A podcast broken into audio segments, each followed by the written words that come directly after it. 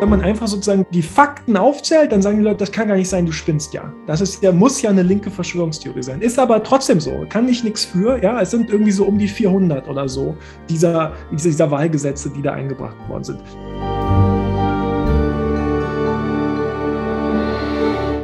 Herzlich willkommen zur aktuellen Folge von Kreuz und Flagge, dem Podcast über die religiöse Rechte. Mein Name ist Annika Brockschmidt. Heute wieder dabei ist zu unser aller Glück Thomas Zimmer. Er ist gerade als Gastprofessor in Georgetown und sein Spezialgebiet sind die USA des 20. Jahrhunderts und die transatlantische Geschichte. Wir knüpfen da an, wo wir beim letzten Mal aufgehört haben und sprechen über antidemokratische Tendenzen in der Republikanischen Partei und im amerikanischen Konservatismus. Vor allem werfen wir einen genauen Blick auf die Werkzeuge, mit denen die Republikaner gerade auf Bundesstaatsebene versuchen, den nächsten, in Anführungszeichen, legalen Staatsstreich vorzubereiten und die Demokratie zu untergraben. Aber wir schauen auch zurück, sprechen darüber, warum das alles nicht erst mit Trump begonnen hat, auch wenn einige sogenannte Never-Trumper der Partei versuchen, uns und vor allem sich selbst das weiß zu machen. Das ist sozusagen ein, ein, ein, fortwährendes Nachdenken auf der amerikanischen Rechten darüber, wie man die äh, bevorzugte Gesellschaftsordnung irgendwie aufrechterhalten kann. Ja? Ähm, eigentlich, wenn man sagt, also nach dem Bürgerkrieg gibt es sozusagen, nach dem amerikanischen Bürgerkrieg ist es so, dass es in der Verfassung festgeschrieben wird, ähm, die Gleichheit vor dem Gesetz und die vollen Bürgerrechte für Schwarze und das Wahlrecht für Schwarze. Und dann gibt es sozusagen bestimmte rechtliche Grenzen, die jetzt sozusagen ähm, der amerikanischen Rechten gesetzt sind. Darauf reagieren die erstmal, indem sie versuchen, naja, mit so vermeintlich sozusagen race-neutral Gesetzgebung diese, diese, diese weiße christliche Vorherrschaft eben eben doch aufrechtzuerhalten. Also diese ganzen diese Jim Crow-Ordnung im Süden, die ist ja, die, die ist komplett aufgebaut worden auf, auf Gesetzen, ähm, in denen nirgendwo drin steht, dass sich die Gesetze gegen Schwarze richten oder so. Die sind sozusagen, ähm, sozusagen vordergründig, ähm, haben, hat das alles mit Rasse alles gar nichts zu tun. Also da findet man Wege, sozusagen das auszuhebeln. Darauf reagiert ja aber dann die, die Bürgerrechtsgesetzgebung der 1960er Jahre, die sagt, okay, jetzt Schluss. Also jetzt müssen wir es mal ernst nehmen mit der, mit der, mit der Gleichstellung ähm, von Schwarzen und jetzt, jetzt jetzt setzen wir das mal wirklich auch rechtlich verbindlich um. Und das ist eben auch eine Phase, in der der Supreme Court, die Ausnahme in der Geschichte des Supreme Court, in der der Supreme Court da auch voll dahinter steht. Ähm, und das führt dazu, dass eben sozusagen die, die Instrumente der sozusagen der Jim Crow-Ära nicht mehr funktionieren. Das geht jetzt dann rechtlich nicht mehr. Also muss man sich was Neues überlegen. Und der nächste Schritt ist, genau wie du es gesagt hast, dann der Versuch, na gut, dann versuchen wir sozusagen unsere Vorstellung ähm, von einer weißen christlichen äh, Vorherrschaft, einer Gesellschaftsordnung, in der weiße Christen oben sind, ähm, dann versuchen wir die jetzt anders durchzusetzen, indem wir das wäre sozusagen dann das, das Prinzip Reagan, ähm, indem wir, wir sprechen gar nicht mehr über diese Fragen. Wir tun so, als sprechen wir über Wirtschaft oder wir tun so, als sprechen wir über Steuern oder wir tun so, als sprechen wir über den Welfare State oder so, ja. Ähm, aber alles sozusagen mit klaren rassischen rassistischen Implikationen. Ähm, das ist auch relativ erfolgreich für ein paar Jahrzehnte, würde ich sagen. Ähm, und, und sozusagen, es, es scheint ja zu funktionieren. Reagan wird ja Präsident in den 80er Jahren.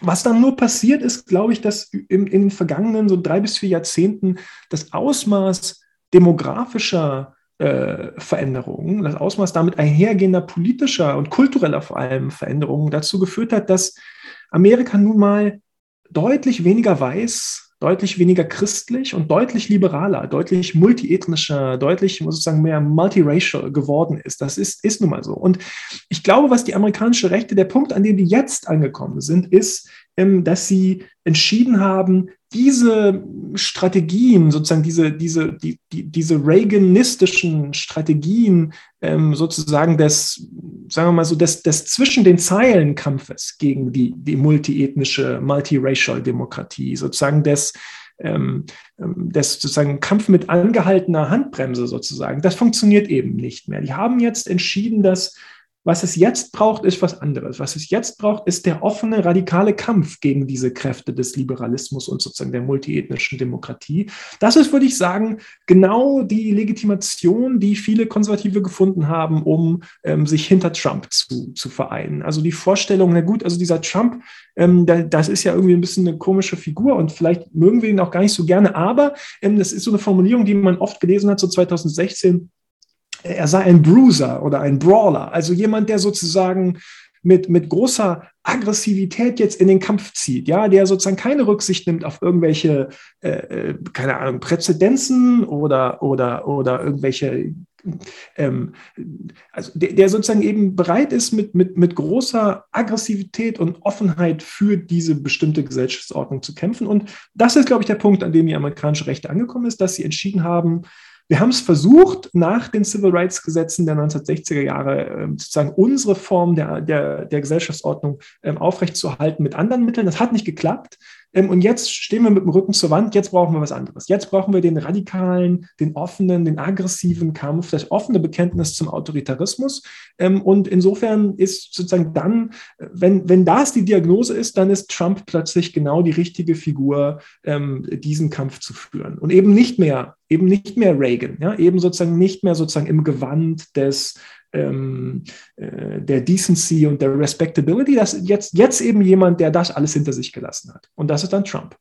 Man findet ja nach wie vor äh, häufig die ja, Argumentation diplomatisch formuliert, naja, okay, es gab schon immer ein paar Spinner in der Republikanischen Partei, es gab schon immer so ein paar, die äh, mal salopp gesagt, auf die Kacke gehauen haben und da rassistisches Zeug äh, vom Hocker gelassen haben und die auch so jetzt gerade so mit Social Media und so äh, gemerkt haben, dass sie mit bestimmten Stunts eben Aufmerksamkeit bekommen. Und gerne Stimmen auch aus dem journalistischen Bereich, die eben sagen, die Matt Gateses, die Marjorie Taylor Greens, die Paul Gosars dieser republikanischen Partei, das sind Einzelerscheinungen. Das ist nicht der Mainstream der Partei die Vorstellung begegnet mir auch oft. Ähm, und das ist dann sozusagen sogar damit verbunden, mit, mit sozusagen der, der, der Kritik an dem, was ich auch mache, nämlich, dass ich viel über diese, äh, über diese radikalen Figuren spreche.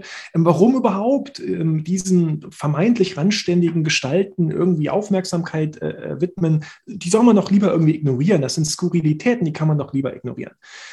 Naja, ähm, wenn man sich jetzt mal klar macht, wer die überhaupt sind und warum die sozusagen welche Position die vertreten. Das sind eben republikanische Politikerinnen und Politiker, die, die offen radikale christlich-nationalistische Positionen beziehen und die Gewalt gegen den politischen Gegner mindestens augenzwinkernd gutheißen oder eigentlich sogar offen sozusagen in Gewaltfantasien schwelgen. Ja? Ähm, und die sowieso die Joe Bidens äh, Präsidentschaft und das Ergebnis der Wahl von 2020 für illegitim äh, erklären. Ja? Ähm, das Problem ist eben, dass es hier, sich hier nicht um den Rand handelt, nicht um den Fringe handelt, nicht um randständige Figuren handelt. Das sieht man am besten daran, dass diese Leute in ihrer eigenen Partei für diese radikalen Positionen und Aktionen überhaupt keine Probleme bekommen. Ja, sie werden eben nicht ausgestoßen, sie werden eben nicht scharf kritisiert, ganz im Gegenteil. Ja, sie, sie, sie steigen auf innerhalb der Republikanischen Partei.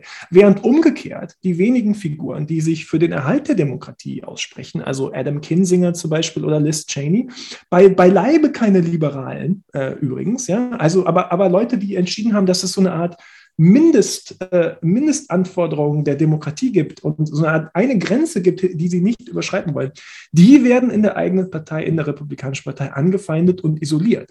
Ähm, die Frage, die wir uns stellen müssen, ist, warum ist es so? Ja? Also warum ähm, diese Radikalen, äh, diese Marjorie Taylor Greens und die Lauren Bobarts und die Madison Cawthorns, ähm, warum, warum Warum sind die akzeptiert in der Republikanischen Partei? Die Antwort ist, weil, glaube ich, die amerikanische Rechte, und das schließt eben beinahe die gesamte Republikanische Partei inklusive dieser radikalen Figuren ein, hinter einem gemeinsamen politischen Projekt vereint ist. Ja? Ähm, diese Vorstellung, dass es sich bei den Demokraten, bei den Linken, da ist man jetzt nicht so genau, da wird jetzt nicht unterschieden. Ja? Das ist irgendwie alles sozusagen the left, Democrats, Liberals, ist irgendwie alles dasselbe. Ähm, dass es sich bei denen eben nicht nur um einen politischen Gegner handele, mit dem man mal übereinstimmt und mal sozusagen anderer Meinung ist, so Steuergesetzgebung oder so, sondern ähm, um einen radikalen, unamerikanischen, antiamerikanischen Feind, den man besiegen müsse. Dass die Demokraten daher unter keinen Umständen an die Macht gelangen dürfen, dass demokratische Machtausübung grundsätzlich illegitim sei, dass insofern auch alle Mittel ähm, recht sind im Kampf gegen diese vermeintlich radikale Bedrohung. Das ist nicht fringe, das ist längst Konsens im republikanischen Lager.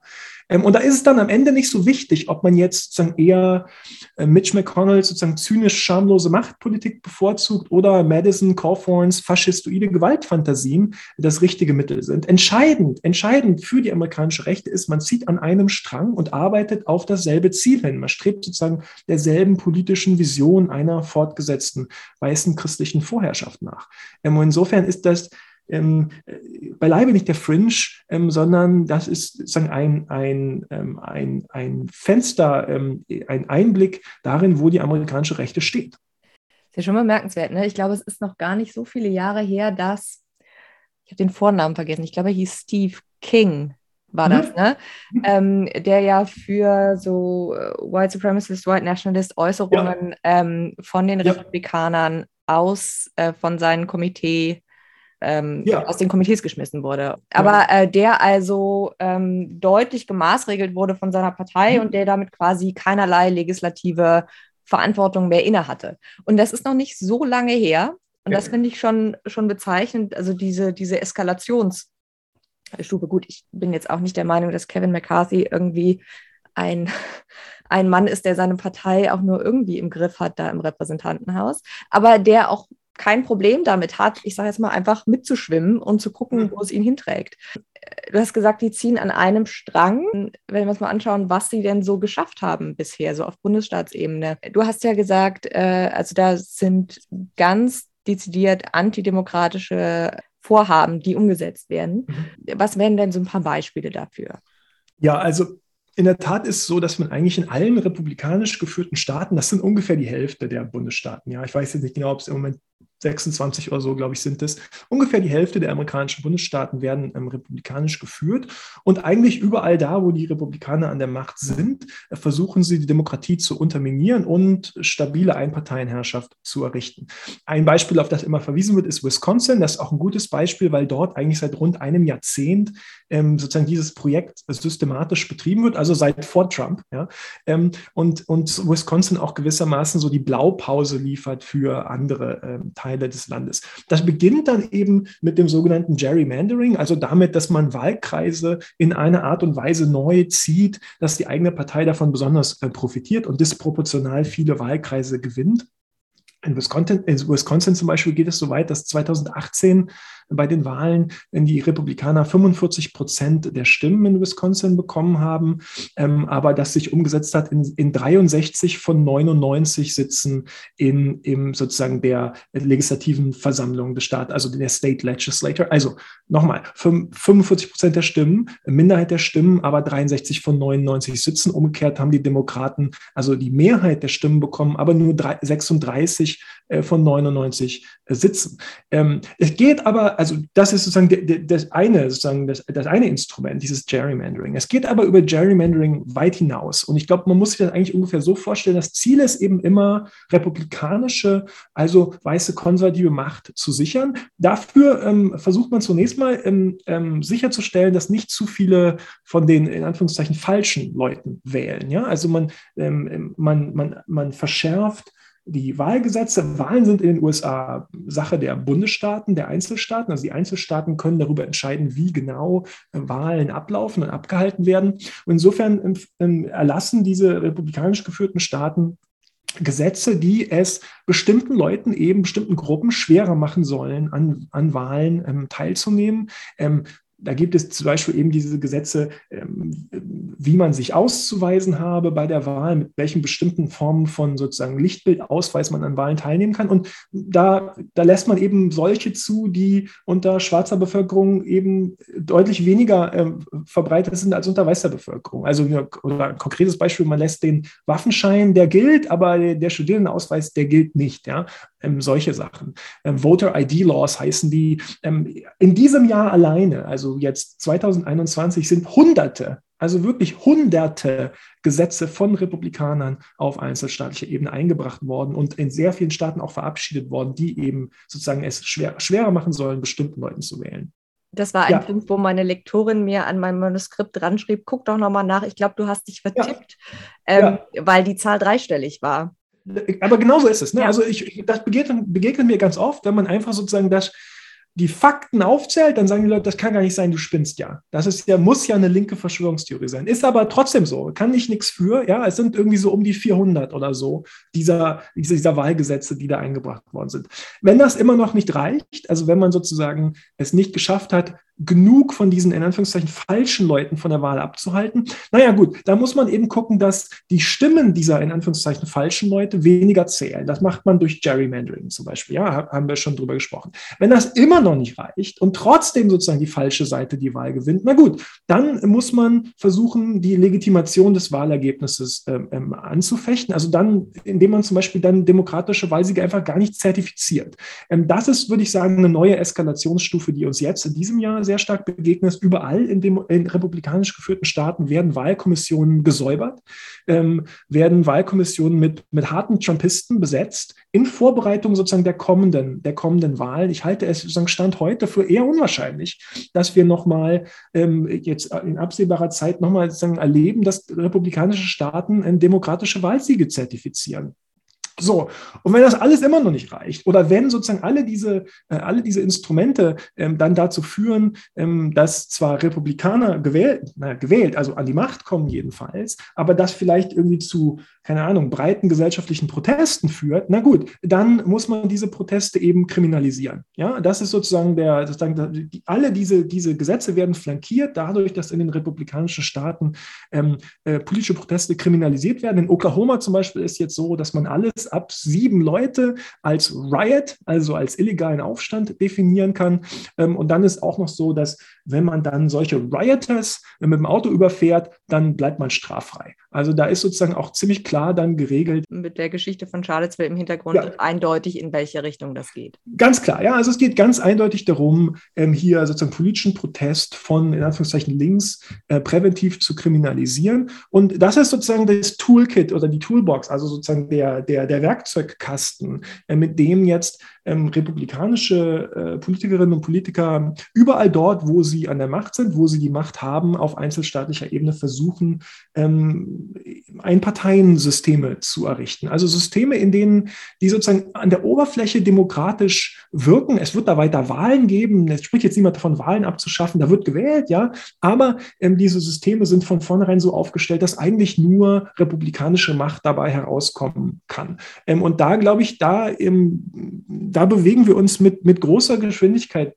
drauf zu. Ich fand das bemerkenswert, dass ihr mittlerweile selbst, wenn Republikaner die Wahl gewinnen, also in Virginia beispielsweise, ja dann trotzdem immer noch behauptet wird, die Demokraten haben betrogen, aber wir haben nur stark genug gegengehalten. Also selbst wenn Republikaner gewinnen, wird immer noch vom demokratischen Wahlbetrug ähm, gesprochen was ja auch in der Republikanischen Partei, wenn man sich mal anschaut, auch kein Phänomen ist, was erst seit Trump, sage ich jetzt mal, besteht, aber was natürlich innerhalb der letzten Jahre viel, viel extremer geworden ist. Nochmal zum Thema, ist das überhaupt Mainstream? Wir haben keine Figur unter diesen angeblich moderaten Republikanern, die sich beispielsweise für eine Ausweitung, für einen aktiven Schutz des Wahlrechts aus, äh, ausspricht.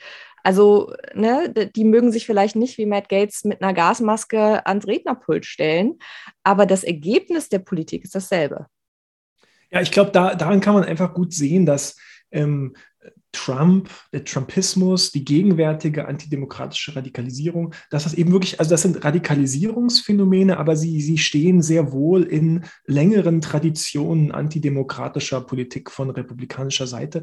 Ähm, gegen das, was da in Wisconsin passiert zum Beispiel, und das passiert eben wirklich seit lange vor Trump, ja, da gibt es niemanden in der Republikanischen Partei, der oder die da jetzt gegen ähm, irgendwie Positionen beziehen würde, ja.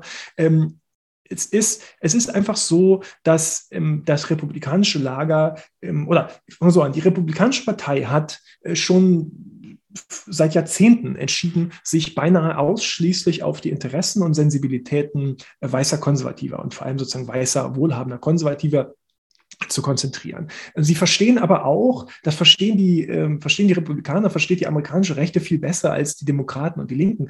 Die verstehen auch schon seit langer Zeit, dass ähm, in einem demokratischen System, in dem alle sozusagen Wahlberechtigten auch wählen, wählen dürfen und in dem sozusagen die, ähm, die, die Stimmen aller Bürgerinnen und Bürger gleichermaßen zählen, indem es sozusagen repräsentative Herrschaft äh, gibt auf der Grundlage von ähm, sozusagen Gleichheit, ähm, dass in, so einem System, wenn man sich ausschließlich auf die auf die Sensibilitäten und Interessen weißer Konservativer konzentriert, dass man da nicht konkurrenzfähig bleibt. Das verstehen die ziemlich genau. Das, das haben die ganz genau verstanden. Und wie gesagt, in der Situation ist man eben mit einer Wahl konfrontiert. Man kann entweder, ja, man kann entweder äh, von dieser alleinigen Fixierung auf, ähm, auf sozusagen weiße konservative Interessen ab, abrücken und sich sozusagen moderieren, also sozusagen öffnen vielleicht, ja. Das wäre die eine, die eine Möglichkeit. Ähm, oder man kann daran festhalten, aber dann muss die Demokratie weg. Ja, also dann, dann muss man sozusagen, dann muss man entweder akzeptieren, dass man dann eben keine, keine demokratisch legitimierte Macht mehr ähm, ähm, übernehmen kann. Oder die Demokratie muss eben weg. Und konfrontiert mit dieser Wahl hat die Republikanische Partei, hat die amerikanische Rechte ihre, ihre Entscheidung eindeutig getroffen. Dann muss die Demokratie eben weg. Würdest du sagen, man kann der heutigen Republikanischen Partei faschistische Züge attestieren? Vielleicht ist da gut zwischen unterschiedlichen Elementen der amerikanischen Rechten so ein bisschen zu unterscheiden. Es gibt die Republikanische Partei, es gibt die konservative Bewegung, es gibt rechtsradikale militante Gruppen. Das ist ja nicht alles dasselbe. Also die Antwort ist, dass Faschismus ja oder nein fällt jetzt nicht immer gleich aus, je nachdem, wo man sozusagen den Schwerpunkt hinlegt. Die Frage ist ja jetzt im Kern vielleicht erstmal, ob Trump und der Trumpismus ähm, wobei das eben auch schon wichtige Implikationen für die Republikanische Partei hat, denn innerhalb der Republikanischen Partei hat der Trumpismus nun eindeutig die Macht übernommen. Ob das eigentlich Faschismus ist, ob es plausibel ist, ähm, das sozusagen als Faschismus zu beschreiben. Und die Diskussion, die wird mittlerweile ziemlich breit geführt. Ja, also ist Trump Faschist, ist Trumpismus Faschismus. Ähm, die ist auch hochinteressant, übrigens auch, weil in diese Diskussion sehr viel, ist eigentlich auch sehr stark eine sozusagen im linken Lager, im liberalen Lager geführte Diskussion. Die sagt insofern auch sehr viel darüber aus, über den Blick der amerikanischen Linken auf den Liberalismus, über Vorstellungen von der amerikanischen Geschichte. Eine klare Antwort fällt jetzt insofern schwer, als es ja sehr davon abhängt, ähm, wie man den Faschismusbegriff definiert. Und es gibt eben keine äh, eindeutig etablierte konsensuale Definition von Faschismus. Ja. Was allerdings auffällig ist, ist mit Sicherheit so, dass die Deutung der amerikanischen Rechten, speziell des Trumpismus, als Faschismus unter Expertinnen und Experten eindeutig an Plausibilität gewonnen hat. Ja, vor allem seit dem Angriff auf das Kapitol am 6. Januar. Also Robert Paxton zum Beispiel, das ist so vielleicht der bekannteste Faschismusforscher, der hat vielleicht das bekannteste Faschismusbuch geschrieben, The Anatomy of Fascism. Der hat 2016 noch ganz klar gesagt, nee, nee, nee, also das ist für mich kein Faschismus, das ist, ist was anderes. Was übrigens ja gar nicht heißt, dass es weniger schlimm ist. Ja? Das heißt nur, dass es was anderes ist. Ähm, der sagt aber jetzt, seit dem 6. Januar, nee, Moment mal, also jetzt, ich bin da jetzt doch angekommen. Das ist jetzt doch für mich eben auch ähm, ähm Faschismus. Ich persönlich ähm, bin auch der Meinung, dass es sehr plausibel ist, den Trumpismus als spezifisch amerikanische Form des Faschismus zu beschreiben und übrigens eine, die sich rasant ausbreitet. Ich glaube aber, dass wir bei der Verwendung des Begriffs trotzdem aufpassen müssen und vor allem genau hingucken müssen, zu welchen politischen Zwecken der eingesetzt wird. Die Verwendung des Faschismusbegriffs ist häufig mit dem Ziel verbunden oder zumindest mit der Suggestion, dass das, was da passiere, jetzt in Amerika heute mit, mit Trump, so präzedenzlos sei in der amerikanischen Geschichte, so los, losgelöst von allem anderen in der amerikanischen Geschichte, was vorher war, dass man sozusagen, also dass man nach außen gucken muss, dass man in die europäische Zwischenkriegszeit gucken muss, um da eine angemessene Beschreibung zu finden. Da wird dann Trump sozusagen aus der amerikanischen Geschichte rausgelöst. Ne? Und damit wird dann auch suggeriert, dass vorher bis zu Trump eigentlich alles okay gewesen sei, ja, mit dem amerikanischen Konservatismus und der Republikanischen Partei.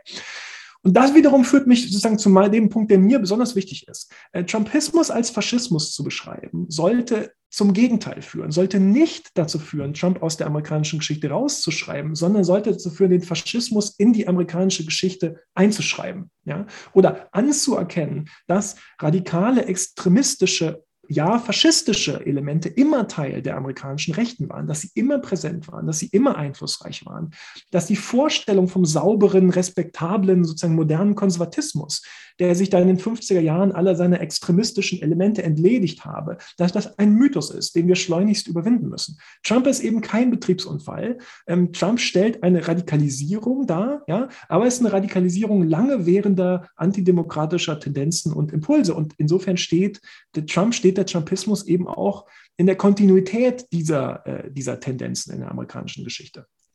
Absolut. Ich glaube tatsächlich, dass, ähm, also wenn ich mich jetzt mal an meine, an meine eigene Uni-Zeit zurückerinnere, auch unter Kommilitonen, auch teils unter Kommilitonen, die nicht nur Geschichte studiert haben, sondern die quasi im äh, Lehrstuhl der Amerikanistik gewohnt haben, gefühlt, ähm, war überhaupt nicht, also bis auf sehr, sehr wenige Ausnahmen, äh, die sich halt besonders mit diesem Phänomen beschäftigt haben, mit so einem äh, quasi ja, homegrown faschistischer Bewegung, die es ja in diversen Ausprägungen gab und die ja teils auch wirklich ähm, zumindest kurzzeitig Aufwind äh, bekommen haben, war dieses Bewusstsein, dass es auch einen tatsächlich eigens amerikanischen Faschismus gibt, der sich auch vom europäischen Faschismus in seiner ähm, in seinen Charakteristika unterscheiden kann, war überhaupt nicht da.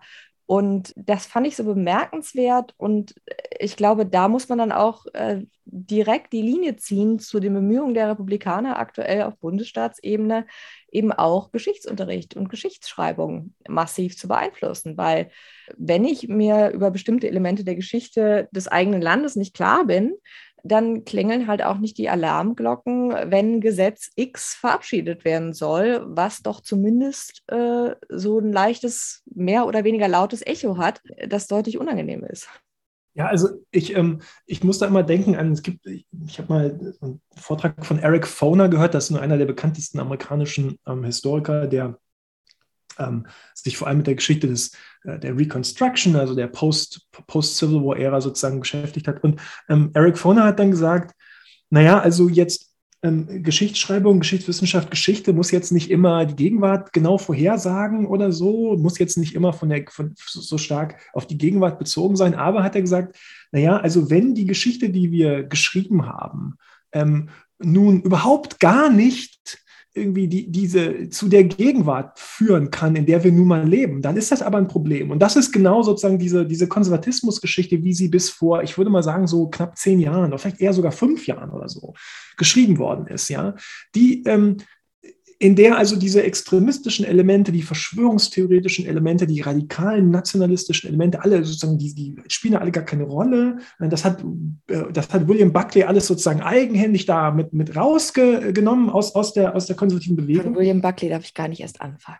Doch, doch, doch. Man muss aber von William Buckley anfangen, weil das, so, weil das sozusagen das ist so, so wahnsinnig ist. frustrierend. Ja. Das stimmt, das stimmt. Aber es, sozusagen, ja. Buckley ist das beste Beispiel, warum diese Vorstellung vom Konservatismus ähm, warum die Quatsch ist. Ja, also Buckley, jetzt, das wissen ja vielleicht jetzt nicht, muss man jetzt ja vielleicht gar nicht wissen, aber William F. Buckley ist eigentlich der, sagen der, der, der, der Gründervater des modernen Konservatismus, der bis heute der Säulenheilige des, des modernen Konservatismus, Gründer der National Review, das ist bis heute sozusagen das Kernblatt sozusagen des in Anführungszeichen respektablen Konservatismus. Und ähm, die, die, der Mythos, der Mythos der, des Konservatismus besagt eben, dass der Mythos, den Buckley eben selber ganz stark mit kreiert hat, dass ähm, dieser Buckley also eine Art, also da die sozusagen die, die, die Grenze aufgezeigt habe gegenüber diesen radikalen, rechten, rassistischen und so weiter ähm, ähm, Bewegungen und Strömungen und Ideen und dass insofern seine Form des modernen Konservatismus damit nichts zu tun habe. Okay, von mir aus. William F. Buckley ist aber eben auch derjenige, der 1957 in seiner National Review einen, einen Kommentar geschrieben hat, der hieß Why the South Must Prevail. Ähm, why the South, also warum der Süden sozusagen ja. jetzt sich, sich, durchsetzen muss. Das, in, diesem, in diesem Text ähm, bezieht Buckley eindeutig Stellung gegen die Integration des Bildungswesens und, und geht noch weiter und sagt, ähm, bezieht eindeutig Stellung gegen die Ausweitung des Wahlrechts auf Schwarze in den Südstaaten. Warum? Weil er sagt, naja, also ist eben so, ne, in den Südstaaten, also in der ehemaligen Confederacy, da leben ja teilweise bis zu 50 Prozent der Bevölkerung sind da schwarz oder jedenfalls ein hoher Anteil der Bevölkerung sind schwarz. Wenn wir die jetzt alle wählen lassen, ja, dann, dann ist ja vorbei mit der weißen christlichen Vorherrschaft. Und dann sagt er eben ganz klar, und nochmal, also das ist jetzt nicht ich, sondern das ist William F. Buckley. Der Text ist übrigens im, im Internet frei verfügbar. Ja. Why the Self Must Prevail. Da sagt er eben ganz klar, man findet sofort. Ja, genau. Ähm, da, da sagt er eben ganz klar, das geht eben nicht. Ja, das geht eben nicht. Wir, wir, das oberste Prinzip, das oberste Ziel muss sein, die weiße christliche Vorherrschaft aufrechtzuerhalten. Die, diese, das, er nennt es dann weiße christliche Zivilisation, die sei eben überlegen. Insofern müsste man die aufrechterhalten. Und da dürfe die Demokratie eben nicht da jetzt irgendwie intervenieren. Und dann muss man eben, dann muss das mit der Demokratie eben, dann, dann darf die eben nicht ausgeweitet werden. Das ist also von vornherein, von immer, ja, von Anfang an und durchgehend ähm, sozusagen die, die Kernposition des, äh, des modernen Konservatismus, zu sagen, wenn unsere Vorstellung davon, was Amerika sein soll und sein muss, nämlich ein Land, äh, zuallererst für und von weißen Christen, zuallererst ein Land weißer christlicher patriarchaler Vorherrschaft. Wenn das in, in sozusagen Spannung gerät oder in Konflikt gerät mit der Demokratie, dann ist es nicht die weiße christliche Vorherrschaft, die dann, äh, die dann äh, gehen muss, sondern dann ist es die Demokratie, die gehen muss. Das ist nicht Trump, das ist sozusagen nicht irgendwelche, irgendwelche rechten Spinner heute. Das ist die Grundposition des, der, der amerikanischen Rechten seit immer, ja, seit immer, ähm, in den Worten von William F. Buckley selber. Und ähm, da, damit muss man sich, also wie gesagt, damit muss man sich einfach auseinandersetzen. Das muss man einfach akzeptieren. Das braucht man nicht rausschreiben aus der Geschichte. Ähm, und wenn man dann die Geschichte der amerikanischen Rechten und des amerikanischen Konservatismus so angeht, ja, und das sozusagen das offen akzeptiert und sich damit auseinandersetzt, dann sieht das, was wir jetzt erleben, plötzlich nicht mehr wie ein Betriebsunfall aus oder wie vom Himmel gefallen oder wie, keine Ahnung, werden alle verführt von dem schlimmen Demagogen oder so, sondern man erkennt, dass es da lange währende äh, antidemokratische Tendenzen und Impulse gibt. Ist ja durchaus auch so oder lässt sich, glaube ich, gut vergleichen mit so dem von ihr selbst propagierten Entstehungsmythos der religiösen Rechten, wie wir sie in der aktuellen Form haben, was ja auch breit rezipiert wird. Naja, das war der Kampf gegen Abtreibung. Nee, es war der Kampf mhm. gegen die Aufhebung der Segregation. Und ähm, dann kann man sich sämtliche Op-Eds sparen, in denen man sich jetzt händeringend wundert, warum diese ganzen frommen Christen äh, das gut finden, wenn äh, Trump sagt, die Mexikaner sind alles Vergewaltiger. Also dann werden zumindest so diese, diese roten Linien in der Geschichte deutlicher. Ja, ich glaube, da gibt es echt, echt sozusagen, es gibt einen Grund, warum man nur sehr, sehr wenige Historikerinnen und Historiker finden wird, ähm, die sozusagen an diesen Mythen ähm, von Christ, äh, christlicher Konservatismus hat ja nichts mit Race zu tun oder all diese Dinge. Oder also, äh, da gibt es nicht so viele, die da noch dran festhalten, einfach weil Geschichte ist ja eine empirische Wissenschaft. Also man muss sich sozusagen das einfach empirisch angucken, was da so los war. Und wenn man damit anfängt, also wenn man einfach, ich mache das in meinen Seminaren mit meinen Studierenden auch immer, dass ich, ich gebe denen einfach die Texte, ja, ich gebe denen einfach und sage einfach, okay, ihr müsst ja nicht mir zuhören, sondern ihr müsst William F. Buckley zuhören ja. oder ihr müsst oder Jerry Paul.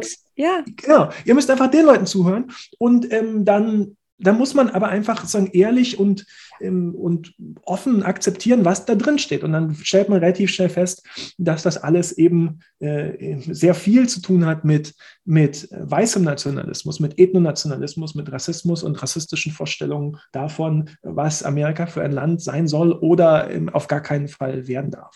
Absolut. Und ich ähm, finde es dann immer so faszinierend, wie dann auch, also dieser The South Must Prevail Text, ich glaube, es gibt noch mindestens einen anderen, wo er äh, für das Apartheidsregime äh, argumentiert. Oh, ja, ja. ja also, genau. Also war alles, was, ja. was so in diesem Dunstkreis sich bewegt, wo dann gesagt wird, ja, damals in den, in den 50ern hat er das geschrieben, aber dann hat er he saw the error of his ways und so weiter.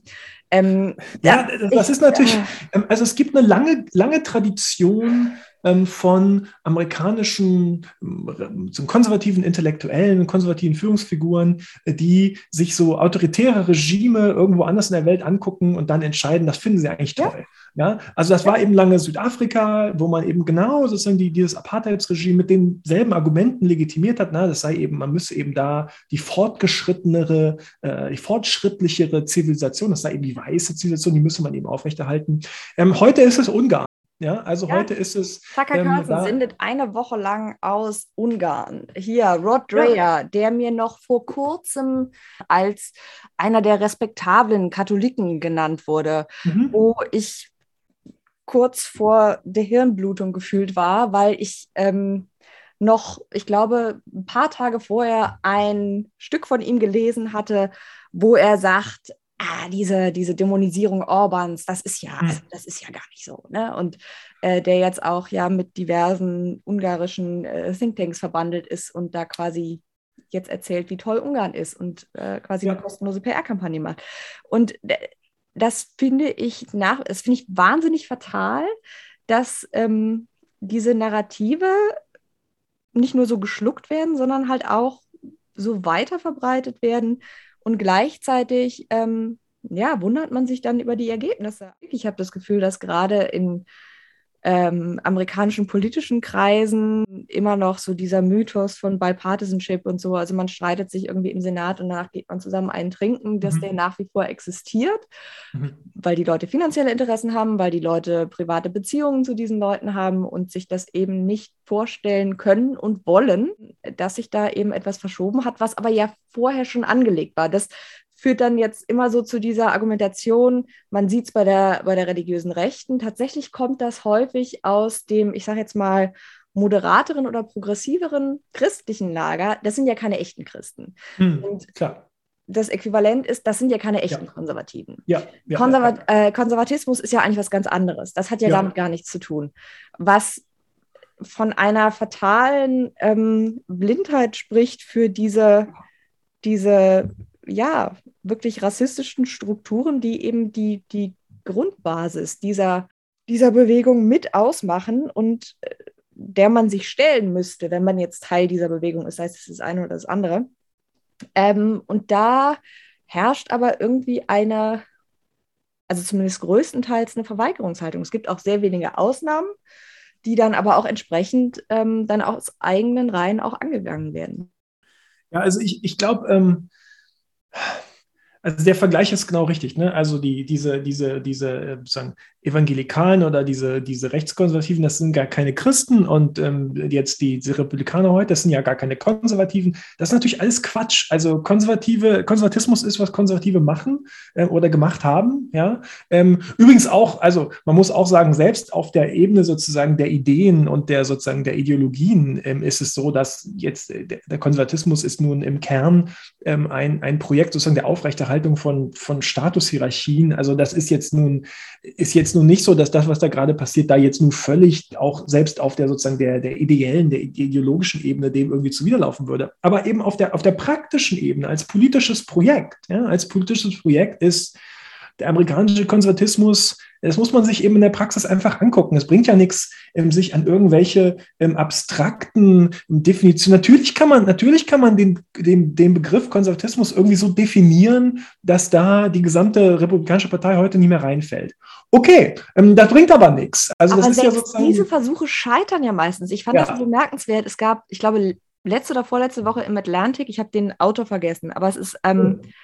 Weiß, wen ich meine, oder? Ähm, der schreibt, was ist nur aus meiner konservativen Bewegung geworden? Wie kamen wir hierhin? David ähm, Brooks. Ja, genau. Oh. Ja. David Brooks hat einen großen Artikel geschrieben. Was ist aus meinem Konservatismus geworden, mit dem ich als junger Mann, in den ich mich als junger Mann verliebt habe? Und so, okay, als du junger Mann warst, lieber David Brooks, da war mhm. dein ähm, Konservatismus eben sozusagen, ähm, das war alles schon da. Er zählt ja. ja seine intellektuellen Vorbilder auf und sagt dann, ja, fast wörtlich, äh, die waren der Meinung, dass man sich nicht darauf verlassen kann, dass ein jeder Mensch sich seines Intellekts und seines Verstandes bedienen kann. Ja, was, mhm. also was folgert man denn dann daraus? Ne? Ich, ich meine, also da muss man eben, muss man eben das wirklich, das sollte man als sozusagen individuellen Prozess verstehen, des sozusagen des sich ähm, damit daran abarbeitens an der eigenen Geschichte. Ähm, man darf das aber nicht verstehen als sozusagen plausible empirische Bestandsaufnahme der konservativen Geschichte. Das sind eben zwei unterschiedliche Sachen. Ne? Also was der da macht, und das sehen wir jetzt eben bei vielen Leuten. Ne? Es betrifft jetzt viele diese sagen Never Trump Conservatives ja. oder diese sozusagen einfach moderaten Konservativen, die müssen ja irgendwie alle äh, sich einen Reim darauf machen, ähm, dass sie selber Teil einer Bewegung, einer Partei waren oder jedenfalls sozusagen ähm, sich für diese Partei, diese Bewegung ausgesprochen haben die dann ähm, diesen Trump und diesen Trumpismus an die Macht gehoben haben und sich dem jetzt so verschrieben haben. Und da sieht man jetzt eben sozusagen diese, diese Versuche, sich daraus, daraus irgendwie das irgendwie vor sich selber zu rechtfertigen. Und da gibt es dann eben so diese etwas abstrusen äh, Verbiegungen. David Frum ist auch so jemand, der, würde ich sagen, ähm, da, also ich bin, ich bin ja dankbar, muss auch so, muss vielleicht mal so sagen, ja. ich bin dankbar für jeden und jede, ja, äh, die klar Stellung beziehen gegen Trump, gegen den Trumpismus und gegen die gegenwärtige Republikanische Partei. Ja? Ähm, es ist nur so, dass man sich schon wünschen würde bei diesen Figuren, ähm, das betrifft jetzt, wie gesagt, solche Leute wie David Frum oder, oder Max Boot oder Jennifer Rubin ähm, äh, oder Bill Crystal, ähm, die, nochmal, wir müssen in der gegenwärtigen Situation, in der die amerikanische Demokratie wirklich am Abgrund steht, muss man dankbar sein für alle, die in dieser sozusagen, in diesem Konflikt zwischen Demokratie ja oder nein sich auf die Ja-Seite stellen stellen. Aber ähm, wir müssen ein bisschen aufpassen, dass wir nicht zu sehr diesen Leuten sozusagen die Deutungshoheit darüber äh, äh, ähm, ähm, ähm, ähm lassen, ähm, wie wir eigentlich an diesen Punkt gekommen sind. Ich habe immer so das Gefühl, das eine ist so das Akute, die Blutung stoppen. Ja. Und das andere ist, wie verhindere ich, dass die zusammengestickte ja. Wunde, verzeihen wir das leicht eklige Bild, dass die wieder aufplatzt?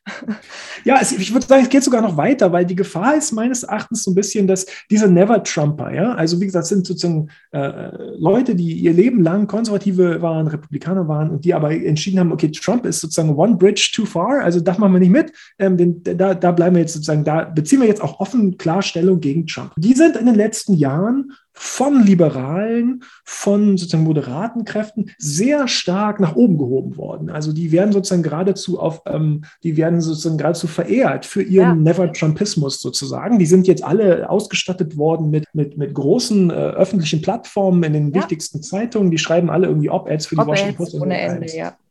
Und mein Problem ist so ein bisschen, dass ähm, was da so ein bisschen verfolgt wird, ist, so eine Art, ähm, die, die, die betreiben eigentlich so eine Art Projekt sozusagen der, der Grenzziehung dessen, was respektabel ist im amerikanischen politischen äh, Diskurs und was nicht respektabel ist. Und sie sagen eben, okay, Trump ist nicht respektabel, der ist draußen, aber eben, was man von denen eben auch hört, ist, und Bernie Sanders ist aber auch nicht respektabel, der ist auch draußen. Also die versuchen eigentlich, die Gefahr, die ich sehe, ist, dass man diesen Leuten jetzt sehr stark sozusagen die Grenzziehung des politischen Diskurses überlässt und dass wir dann, äh, wenn, wenn sozusagen der, äh, wenn sich, wenn sich der Nebel gelichtet hat und hoffentlich die amerikanische Demokratie überhaupt noch besteht, dass wir dann plötzlich dastehen mit einem amerikanischen politischen Diskurs, ähm, in dem jetzt eben sozusagen diese, das sind Konservative, ne? das sind wirklich Konservative, ähm, die dann plötzlich darüber entschieden haben, wer noch sozusagen zum respektablen Amerika ja. dazugehören darf und wer nicht. Und das wäre eine Rechtsverschiebung des amerikanischen ja. politischen Diskurses. Im Übrigen ja auch keine moderat, also es sind ja keine, keine gemäßigten Konservativen. Ne? Also Kinsinger und Cheney haben beide über 90 Prozent liegende ähm,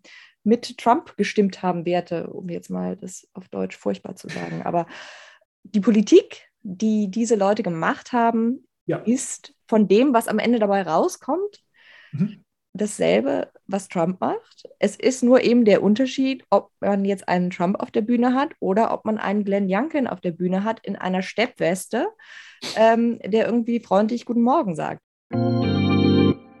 Das war es für diese Episode von Kreuz und Flagge. Ich bitte euch, etwaige Böllergeräusche im Hintergrund zu entschuldigen. Es gibt hier in der Nachbarschaft anscheinend Leute, die noch Vorräte haben und diese gerade verfeuern. Das nächste Mal folgt der dritte Teil meines Gesprächs mit Thomas Zimmer, in dem wir uns über die Radikalisierung der Republikanischen Partei und die Zukunft der amerikanischen Demokratie unterhalten. Wenn ihr mögt, könnt ihr bis dahin den Podcast auf Patreon unterstützen unter www.patreon.com-annika Brockschmidt. Dort könnt ihr je nach Level auch Episoden früher freischalten und bekommt Zugang zu dem exklusiven Patreon-Podcast USA Update. Wer auf Twitter unterwegs ist, sollte sowieso Thomas unbedingt folgen. Ihr findet ihn und seine klugen Analysen unter tzimmer-history. Bis zum nächsten Mal, macht's gut und passt auf euch auf. Música